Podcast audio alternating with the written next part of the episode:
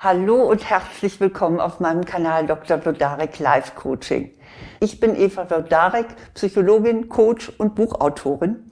Und hier geht es jetzt um das innere Kind in Ihnen.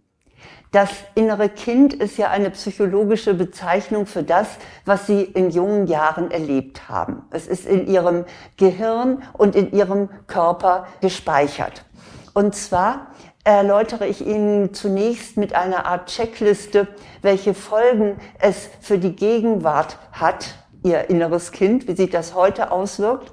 Und dann möchte ich Ihnen gerne fünf Tipps geben, wie Sie diese Folgen auflösen können.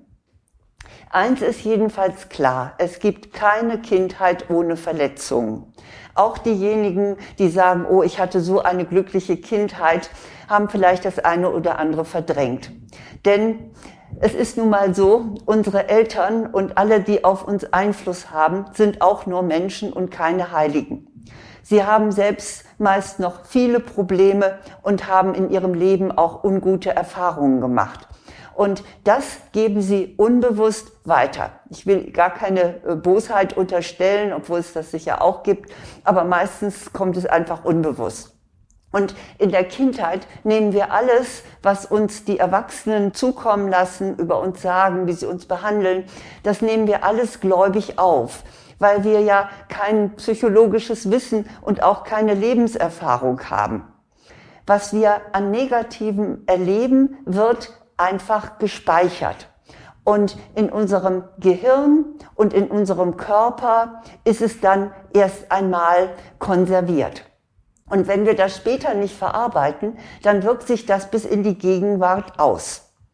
Bestimmte Einstellungen und bestimmte Gefühle, die Sie heute haben und wo Sie denken, das ist etwas ganz Gegenwärtiges, die weisen auf eine Verletzung Ihres inneren Kindes hin. Schauen Sie doch mal, was von den folgenden sieben Punkten für Sie zutrifft. Also ich möchte Ihnen gerne Verhaltensweisen und Einstellungen nennen, die darauf basieren können, dass Ihr inneres Kind verletzt worden ist. Das erste ist Unsicherheit. Sie fühlen sich anderen oft unterlegen. Etwa, wenn die sich besser benehmen können oder wenn die sich besser ausdrücken oder wenn sie mehr Bildung haben oder wohlhabender sind. Dieses Gefühl der Unsicherheit entsteht oft, wenn man im Elternhaus einen Mangel an diesen Dingen erlebt hat. Dann fühlt man, hat man später immer noch so ein Minderwertigkeitsgefühl, weil man das einfach nicht gelernt hat. Also das erste, Unsicherheit. Das zweite ist Selbstkritik. Sie spüren, dass Sie einen starken inneren Zensor haben. Man nennt das auch inneren Kritiker oder innere Kritikerin. Jedenfalls dieser Zensor sagt Ihnen, dass Sie nicht gut genug sind. Das kann dadurch entstehen, dass sie möglicherweise als Kind nur für Leistung geliebt worden sind. Oder vielleicht sind sie ja auch sehr streng erzogen worden und viel kritisiert worden. Das verinnerlicht man dann in frühen Jahren und reproduziert es später immer wieder selber. Das Dritte, was darauf hindeuten kann, dass ihr inneres Kind eine Verletzung erlebt hat, ist Einsamkeit. Das Gefühl einer grundlegenden Einsamkeit entsteht, wenn sie sich als Kind oft unverstanden und ausgegrenzt gefühlt haben. Dann spüren sie das später auch unter vielen Menschen. Also sie können dann wirklich einen Partner haben, sie können Familie haben, sie können Freundeskreis haben und trotzdem fühlen sie sich innerlich einsam. Es ist ihr inneres Kind, das diese Einsamkeit verspürt. Das vierte Anzeichen ist, sie finden sich nicht schön. Wenn sie als Kind wegen ihrer Figur oder ihrer Größe oder einer körperlichen Behinderung gehänselt worden sind, dann haben sie später Probleme, ihren Körper wohlwollend anzunehmen. Sie erkennen einfach nicht, was er für ein Wunderwerk ist und dass sie auf ihre Weise schön sind, auch wenn sie vielleicht nicht der Norm entsprechen. Das fünfte Kriterium ist, sie fühlen sich wertlos. Vielleicht wurden sie als Kind oft abgewertet. Sie mussten etwa hören, ach, du bist ja sowas von dumm oder ach, aus dir wird nie was. Oder sie wurden gedemütigt, stell dich in die Ecke und schäm dich. Dann bleibt am Ende ein Gefühl von Wertlosigkeit. Einfach weil man das so oft erlebt hat, dass man entwertet wurde. Das sechste Kriterium ist, sie fühlen sich machtlos. Das entsteht oft bei Gewalttätigkeit und Missbrauch. Das Kind erlebt, dass es sich tatsächlich nicht wehren kann, dass es überwältigt wird. Und das hinterlässt ein schweres Trauma.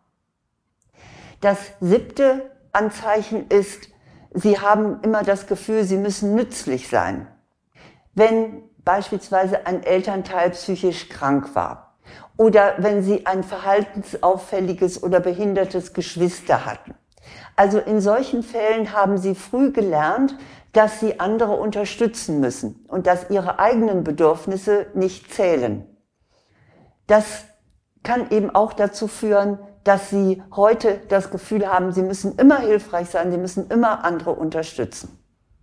Ich habe Ihnen nun hier die entsprechenden Anzeichen vorgestellt, die darauf hindeuten, dass Ihr inneres Kind früh eine Verletzung erfahren hat. Ich weiß, zu erkennen, welchen verheerenden Einfluss frühe Erfahrungen haben, macht einfach traurig oder auch wütend. Aber die gute Nachricht ist, heute sind sie erwachsen. Sie haben es selbst in der Hand, ihr inneres Kind zu heilen. Alle aufgeführten Einstellungen oder Verhaltensweisen beruhen nämlich auf einer Fehlinterpretation. Alles, was ich Ihnen vorhin aufgeführt habe, Dazu kann ich sagen, nichts davon ist die Wahrheit. Die Wahrheit ist, sie sind wertvoll. Sie sind auf ihre Weise schön und sie sind mit anderen Menschen verbunden. Und sie haben heute Macht über sich und die Situation.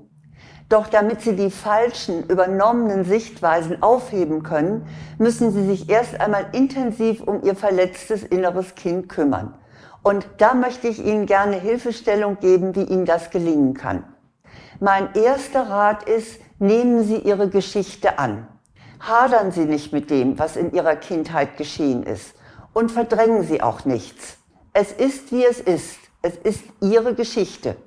Und am besten hilft da radikale Akzeptanz. Nehmen Sie an, was Ihnen passiert ist, als Faktum und schreiben Sie diese Tatsachen einmal für sich auf. Sehen Sie dem ins Auge. Das zweite ist, haben Sie Mitgefühl mit Ihrem inneren Kind. Wenn Sie an früher denken, dann kommen gewiss heftige Emotionen hoch. Und das darf auch. Weinen Sie. Wenn Sie alleine sind, schreien Sie. Seien Sie traurig. Sie haben alles Recht der Welt dazu. Es war nicht gut, was Sie erleben mussten und sie waren doch noch so klein. Also sie dürfen ihre starken Empfindungen haben. Nur bleiben sie nicht darin hängen. Das dritte ist nämlich, trösten Sie Ihr inneres Kind.